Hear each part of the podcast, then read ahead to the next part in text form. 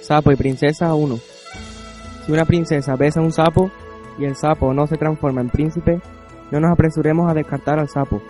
Los príncipes encantados son raros, pero tampoco abundan las auténticas princesas. Ana María Schwartz.